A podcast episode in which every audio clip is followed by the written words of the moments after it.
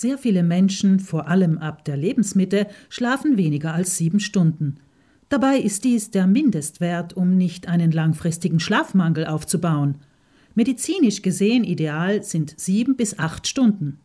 Personen, die beruflich unter Druck stehen oder über 40 oder 50 Jahre alt sind, schlafen aber oft nur fünf bis sechs Stunden. Viele behaupten, sie bräuchten nicht mehr Schlaf. Dabei wissen sie vermutlich gar nicht mehr, wie es sich anfühlt, ausgeschlafen zu sein. Mehrfache wissenschaftliche Studien der vergangenen 20 bis 30 Jahre haben dazu geführt, dass latenter, sprich nicht offenkundiger Schlafmangel als Volkskrankheit eingestuft worden ist.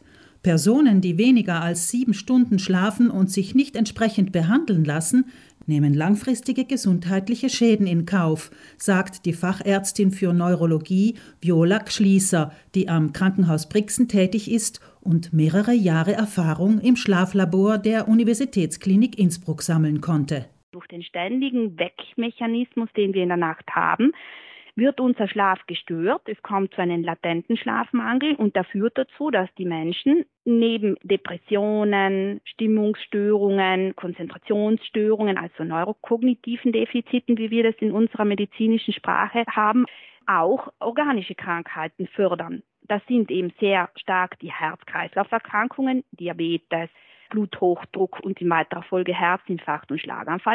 Daher empfiehlt die Schlafmedizinerin, dass Menschen, die seit mehr als zwei Wochen weniger als sieben Stunden schlafen, ihre Schlafstörung nicht einfach hinnehmen, sondern sich besser früher als später an eine Fachärztin oder Arzt wenden. Noch gäbe es in Südtirol kein Schlaflabor, aber im Krankenhaus Brixen sei eines in Planung. Inzwischen könne man das Problem mit dem Hausarzt oder einer Neurologin, einem HNO-Arzt oder einer Psychiaterin besprechen. Die würden abchecken, ob die Schlafstörung spezifische Gründe hat, etwa eine Schilddrüsenerkrankung.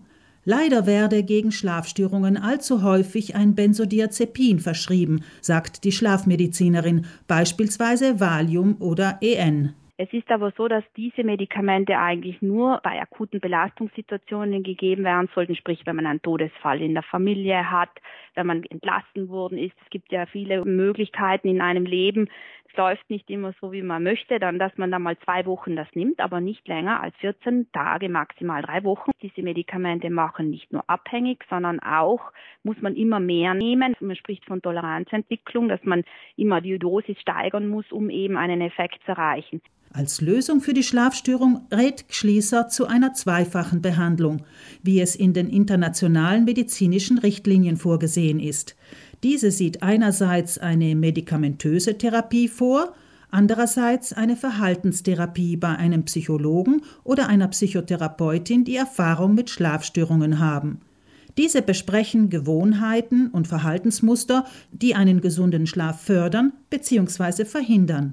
Schließer dann gibt es eben diese schlafanstoßenden Antidepressiva, da gibt es zwei, drei Medikamente, die eben in niederen Dosen wirken und da muss der Patient einfach aufgeklärt werden, dass das in dieser Dosis einfach nicht antidepressiv wirkt, sondern höchstens ein bisschen stimmungsstabilisierend ist und das Gedankenkreisen ein bisschen vermindert, dass wenn man aufwacht, nicht dauernd dieses Gedankenkreisen stört. Und deswegen braucht es da klare Aufklärung, auch vielleicht von Hausärzten, die dann sagen, passen Sie auf, das ist jetzt nicht antidepressiv, dieses Medikament, sondern es wirkt in dieser Dosis wirklich vor allem, dass man halt langsam einschlafen kann und das Gedankenkreisen abnimmt. Mit einer niedrigen Dosis ist tatsächlich ein Bruchteil der Menge gemeint, die für depressive Erkrankungen vorgesehen ist. Wenig messbaren Erfolg brächten Studien zufolge pflanzliche Präparate.